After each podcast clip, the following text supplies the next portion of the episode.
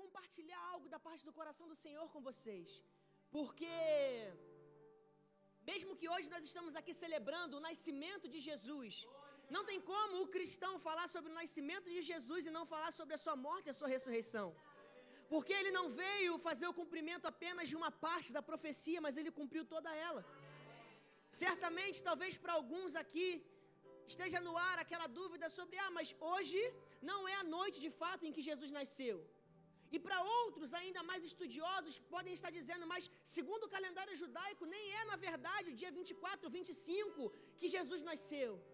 Mas o ponto principal aqui não é isso. O ponto principal é que a nossa esperança está em todos os dias.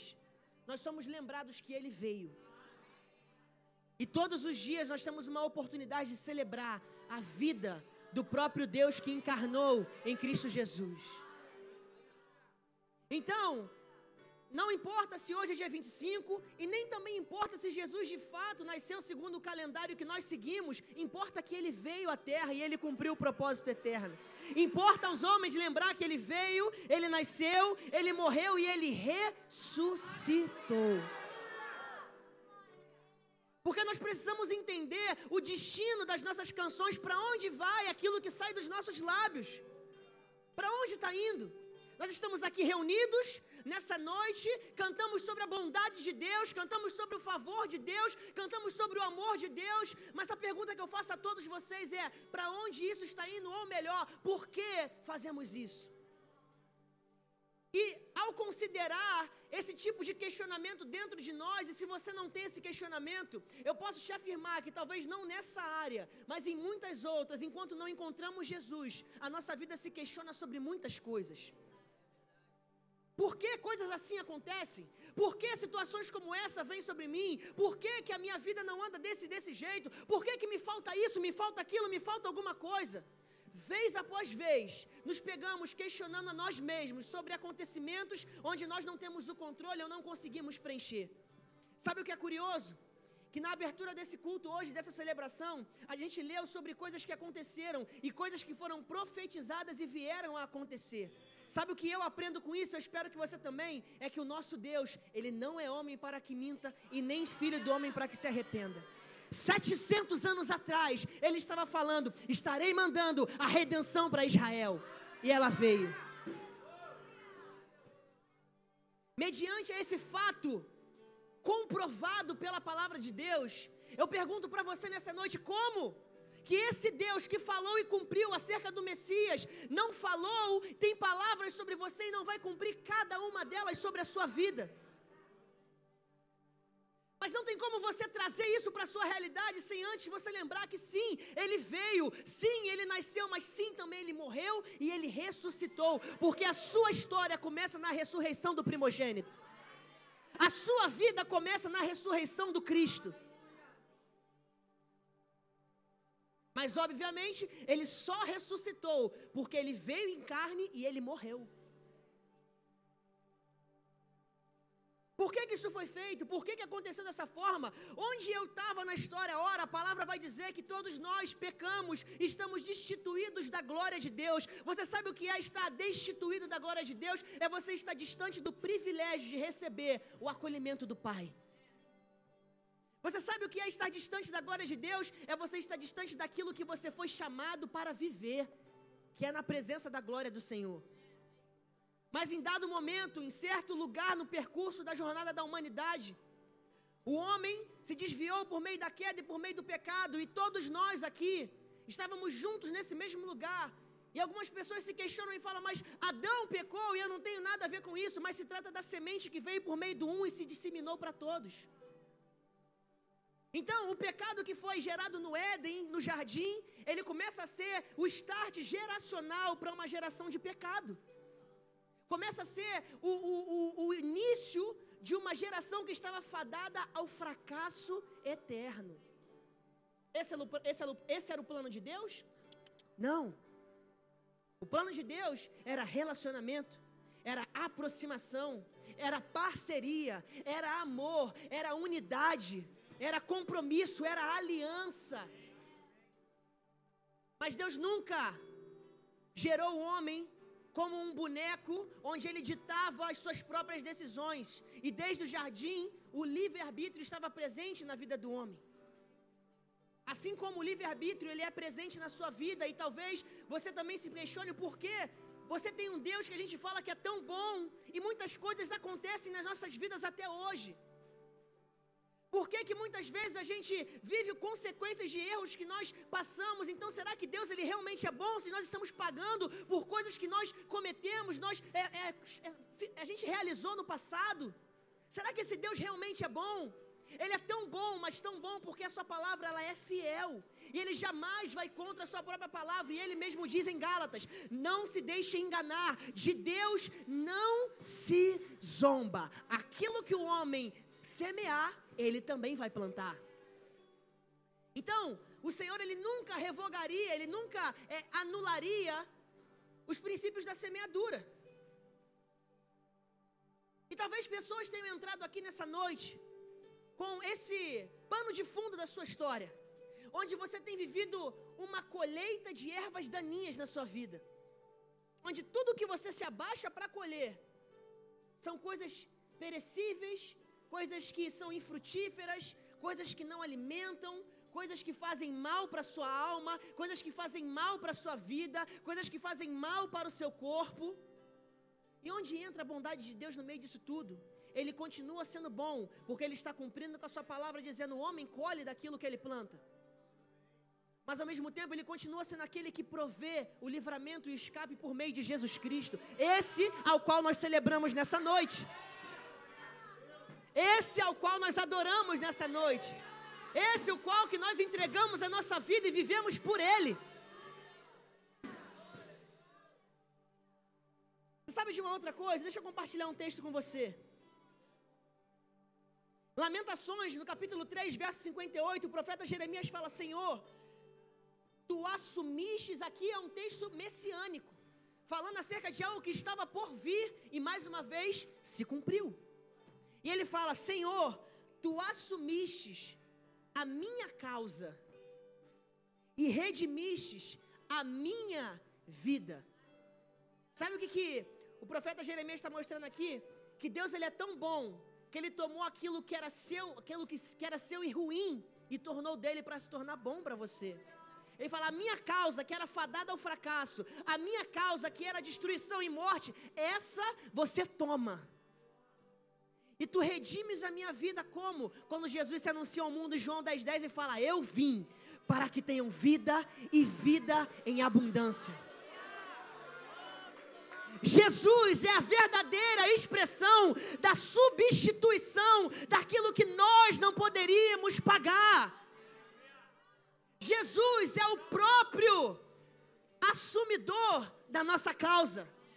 Ele é a profecia viva que andou na terra falando: sou eu que assumo a causa de todos aqueles que entregam a vida para mim.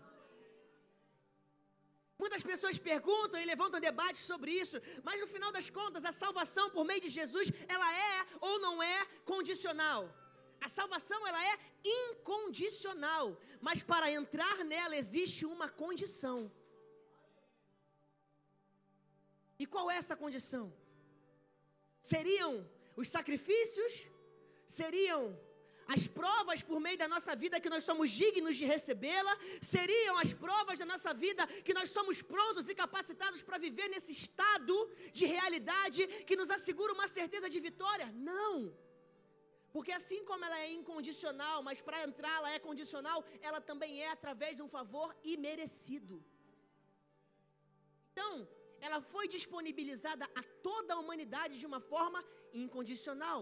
João 3,16, porque Deus amou o mundo de tal maneira que enviou o seu Filho à terra, para que todo aquele que nele crê não pereça, mas tenha vida eterna. Deus enviou o seu Filho ao mundo para quê? Todo. Vou falar de novo, para quê? Todo. Nesse lugar, nessa casa, nós cremos que foi para todos e até o fim anunciaremos que foi para todos.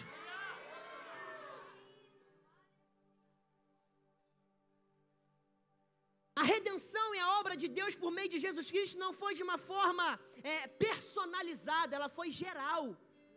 Não foi, Jesus, você vai para lá. E para aqueles que têm uma aparência de merecimento, você toma tudo. Para aqueles que estão mais ou menos, você toma uma parte. Não, para todos, em toda e qualquer situação. Do menor ao pior dos pecadores, para todos. Para aqueles que um dia desacreditaram que tinha esperança para a sua vida, foi para você. Para aquele que um dia acreditou que Deus não tem mais o que falar sobre a sua vida, sobre a sua família, sobre a sua história, foi para você. Para aqueles que um dia olharam e falaram, não tenho mais a condição de crescer e de ter um futuro, um, proje um projeto de paz, foi para você. Para aqueles que todos os dias acordam com um peso no corpo, com o cansaço, com a dor, com a ferida, foi para você. Para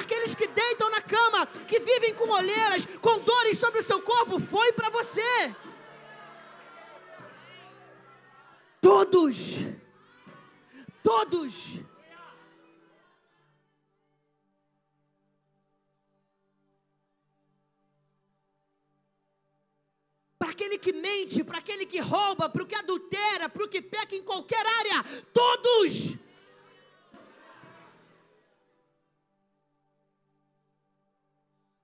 E a boa nova é que Ele não veio apenas para te salvar e te manter nessa condição, mas Ele apresenta uma graça que te leva a um novo nível de vida nessa terra. Porque Jesus ele não foi o esparadrapo, o band-aid ou a fita teflon para diminuir o vazamento, ele foi a peça completa. Ele não é um remendo para trazer uma solução momentânea. Ele é a restauração. Ele é a vida. Ele é a paz.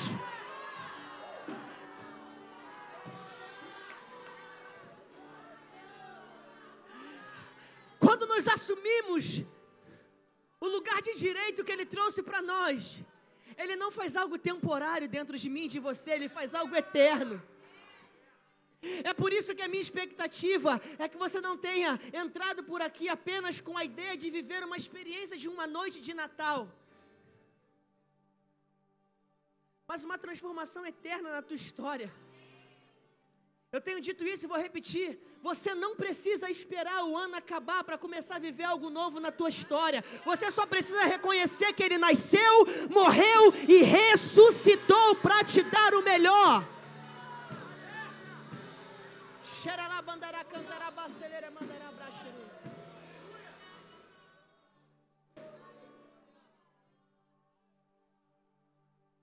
E deixa eu dizer uma coisa para você, muito séria.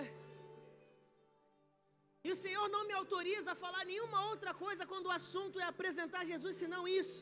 Então me perdoe se para alguns isso soe um pouco de repetitivo. Mas sim, claramente, Nesse momento, como o apóstolo Paulo fala, a carta a Filemão, eu rogo com base no amor, para que você receba do amor de Jesus. E no nosso instinto natural e cultural, na cultura da igreja, principalmente no Brasil, anunciar Jesus e uma decisão diante de Jesus está diretamente ligado a preencher uma ficha para poder participar de uma igreja. Só que nunca foi essa a mensagem do Pai. Entregar a sua vida para Jesus não é sobre uma decisão de compor um grupo que se reúne para falar sobre Ele, mas para compor o lugar onde Ele foi para preparar moradas no céu para mim e para você.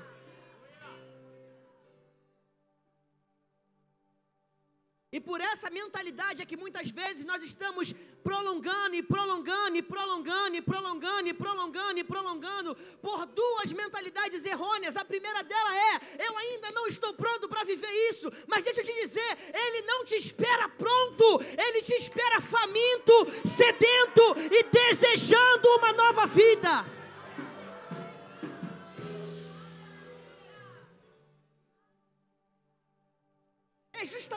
você que está aqui hoje se sentindo inadequado para isso. É que ele está de braços abertos falando: vem. E outra coisa, estamos prorrogando, prorrogando, prorrogando, porque falamos, eu não tenho tempo para servir uma igreja, eu não tenho tempo para poder servir a um corpo local, eu não tenho tempo para me envolver com agenda de programações, mas a causa é muito mais urgente e eterna do que isso. Porque quando a gente apresenta Jesus, eu apresento para você aquele que a palavra apresenta como o único que pode mediar o seu relacionamento com Deus, e Deus é o autor da sua vida, e é aquele que chancela no final o seu destino no céu ou no inferno.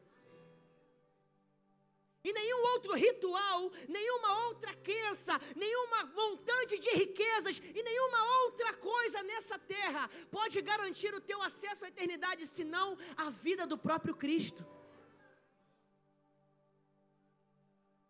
Existe uma grande diferença entre ser do bem e ser de Deus. Uma enorme diferença. Eu estou aqui para dizer para você a minha indignação em abrir os seus olhos para sim você entender que não é só ser do bem, mas precisamos ser de Deus. E quando eu falo ser de Deus, é para que sejamos propriedade exclusiva do Senhor.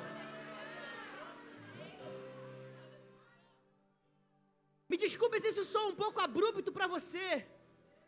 Mas é triste demais ver pessoas falando: ah, mas Fulano é do bem, faz o bem ajuda todo mundo, abraça pessoas, cuida de pessoas, emprega pessoas, trata bem os pais, trata bem a mãe. Não basta ser do bem, precisamos ser propriedade do Senhor para que possamos herdar a vida eterna. No céu só mora quem tem a natureza de Deus dentro de si. Se não tiver a própria vida de Deus, zoe dentro de você, você não está habilitado a viver no céu. Isso é tudo muito fácil de, de engolir e aceitar e passar por cima e começar a viver a sua vida do mesmo jeito que você estava vivendo. Até o ponto em que o homem cai em si. E assim como o sábio escreve em Eclesiastes, já no final da sua vida, percebi que toda a minha vida, durante todo o tempo, correndo atrás de riquezas e de satisfações momentâneas, é como correr atrás de vento. Ele estava tendo uma sombra do que era a eternidade que o esperava. E essa é a realidade que nos encontra nesse lugar. Enquanto olharmos apenas para essa vida momentânea na qual nós vivemos, é muito fácil passar por cima da mensagem de Jesus. Mas quando abrimos os nossos olhos e entendemos que existe uma vida após a essa no nosso corpo carnal, um despertar de urgência se levanta no nosso coração. Então nos perguntamos como? Como preencher esse lugar? Como abraçar esse lugar? Como acessar esse lugar? E existe apenas uma forma que te garante essa realidade. E ela é crendo nisso tudo que nós estamos fazendo aqui hoje, que o próprio Cristo veio, crendo que o próprio Cristo morreu e ressuscitou para te dar vida e vida em abundância. Eu provavelmente, com muita certeza, na verdade, não conheço a maioria dos que estão aqui nessa noite. Não sei quais são os seus anseios, não sei quais são os seus traumas, não sei quais são as suas dores, não sei quais são as suas angústias, não sei o porquê você tem perdido noites de sono, não sei o porquê o sentimento de medo que tenta te assolar, não sei o porquê o sentimento de incapacidade, de inadequação tem se levantado sobre você, mas o que eu sei é que somente Jesus pode resolver a sua causa para sempre. Existem ferramentas, existem recursos, existem formas de momentaneamente resolvermos questões da nossa alma. Mas só Jesus faz a obra completa. Posso dizer uma coisa? Você pode preencher todas todas as datas com seu psicanalista, com seu psicólogo e cumprir como um exemplar paciente para resolver as questões da sua alma. Isso é muito bom e você precisa se cuidar e organizar seus pensamentos, organizar suas emoções, mas no final do dia, o pai da sua alma é o Senhor e o teu compromisso precisa ser com Ele em primeiro lugar. Vou te dizer outra coisa. Você pode atravessar, inclusive, enfermidades, dores e falar: Eu venci um câncer. Você pode atravessar e falar: Eu venci a tuberculose. Eu venci isso, eu venci aquilo. Mas no final do dia, nenhum laudo de uma certeza de uma cura é a garantia da sua cura eterna no seu corpo glorificado. O autor da nossa vida é o Senhor. O dono da nossa vida é o Senhor. Acontece que na dispensação na qual nós estamos, existe uma necessidade bíblica de reconhecermos o seu senhorio. Para que possamos então falar: Senhor, eu te dou legalidade, para que o Senhor entra e estabeleça o teu governo dentro de mim. A partir desse momento é que a sua vida é transformada por completo. Quer saber o porquê? Você ouve palavras, palavras te tocam, tiram lágrimas de você, aquecem teu coração, mas a vida ainda não muda. É porque entraram só palavras, mas o Senhor da palavra ainda não entrou em você. Quer saber por quê? Os vídeos chegam, notificações chegam, frases de efeito chegam e, e de forma motivacional você segue aquilo e te dá um gás e te dá um ânimo e daqui a pouco você cai de novo porque foram só palavras. Mas o Senhor da palavra ainda não habitou dentro de você verdadeiramente. Então quero te convidar para que você fique de pé, eu quero que você faça uma oração muito sincera comigo.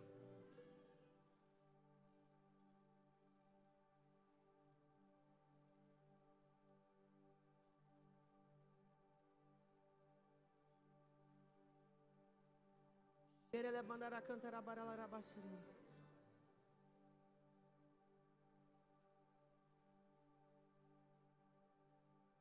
O apóstolo Pedro vai dizer em 1 Pedro capítulo 1, verso 18: Pois vocês sabem que não foi por meio de coisas perecíveis como prata ou ouro que vocês foram redimidos da sua maneira vazia de viver, transmitidas por seus antepassados, mas pelo precioso sangue de Cristo, como de um cordeiro sem mancha, sem defeito, conhecido antes da criação do mundo, revelado nesses últimos tempos, tempos em favor de vocês. Deixa eu ler de novo. Fomos redimidos pelo precioso sangue de Cristo, aquele conhecido antes da criação do mundo, revelado nesses últimos dias em favor de vocês. Existia uma única razão do porquê Deus abre mão do seu filho para vir à terra. E essa razão se chama Fábio, essa razão se chama Rodrigo, essa razão se chama Rebeca, essa razão se chama Alex, essa razão se chama Ivan, essa razão se chama Mateus, essa razão se chama Daniel, essa razão se chama Felipe, essa razão se chama Dai. E essa razão chama o teu nome, que talvez ainda não tenha reconhecido ele como teu Salvador.